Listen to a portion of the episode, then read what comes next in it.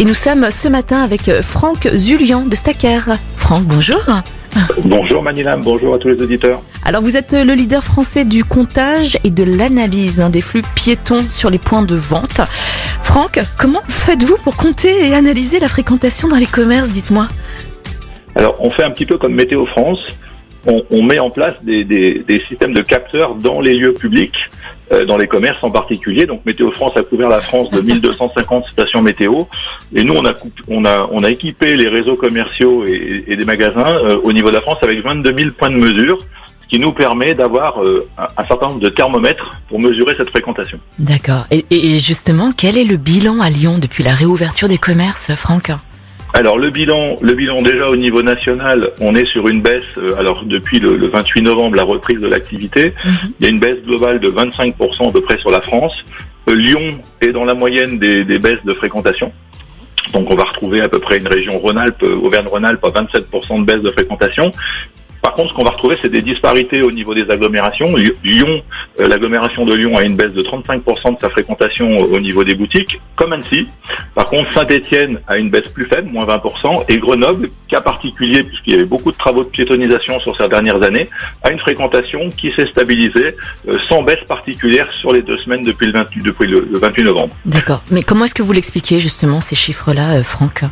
Alors, comment on explique en, gros, les, les Français ont changé leur habitude de manière contrainte, puisque pour venir faire ses courses dans les lieux commerciaux, on va distinguer deux types de lieux commerciaux, les pôles de proximité, euh, sur lesquels les gens ont continué à aller faire leurs courses, alors de manière plus restreinte, bien sûr, mais vous avez les, les pôles qu'on appelle d'attraction euh, territoriaux.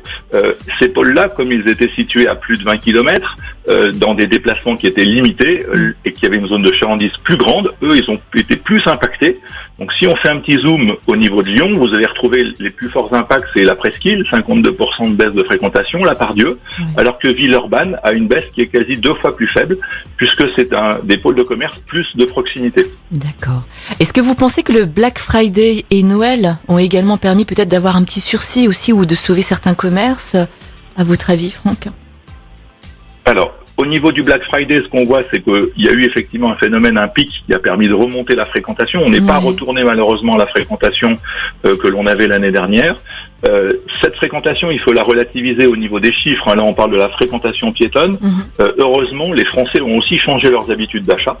Ils sont, ils sont devenus moins flâneurs, c'est-à-dire qu'on fait moins de ce que j'appelle moi le tourisme commercial. On, on, on va pas avoir cinq boutiques pour faire un achat. On est beaucoup plus ciblé, euh, ce qui fait que l'activité économique a été beaucoup moins impactée Mhm. que la baisse euh, directe de fréquentation. Ça s'explique peut-être par le confinement, par le masque, le port du masque également, les jauges aussi qui sont limitées en boutique aussi, qui Ah permettent. ben bien sûr, Qui tout freine, cela a euh, impacté. Oui, voilà, c'est ça.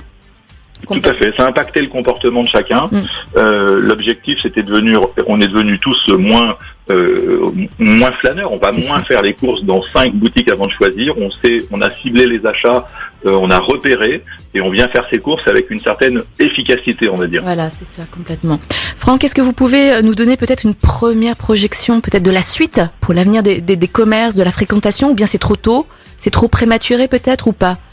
Alors, ce qu'on peut déjà dire, c'est que 2019 était une année où on avait connu les gilets jaunes, euh, 2018-2019. Euh, 2020, on aura connu le Covid. On pense que malheureusement, ça va pas s'arrêter euh, au 1er janvier. hein. Nous sommes d'accord. On n'est pas sur une année calendaire avec le Covid, donc il va y avoir encore un impact.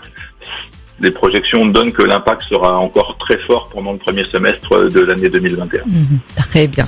Franck, merci beaucoup en tout cas d'être passé au micro de Lyon Première. On se tient au courant, tiens, pour euh, la fréquentation des commerces dans les, dans les mois à venir. Je serais très curieuse en fait de, de voir l'évolution personnellement.